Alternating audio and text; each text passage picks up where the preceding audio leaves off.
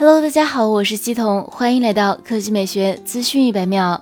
苹果的一项发明专利于四月一日在美国获得通过。根据描述，语音助手可以根据环境自动调节音量与用户沟通，便于在嘈杂环境听清楚。这项专利需要的硬件有麦克风、处理器、存储设备等。智能音箱可以通过内置麦克风监测环境音量。如果房间内很安静，那么语音助手就会放低音量，柔和的说话；如果环境十分嘈杂，那么语音助手的音量就会自动提高。这项专利还可以依据用户发出指令的音量进行适配，用户音量大，Siri 反馈的音量也会提升。如果在派对等场景，用户以喊叫的方式唤醒 Siri，那么智能音箱会以同样的音量进行回复，向用户喊叫来确保能够听清楚。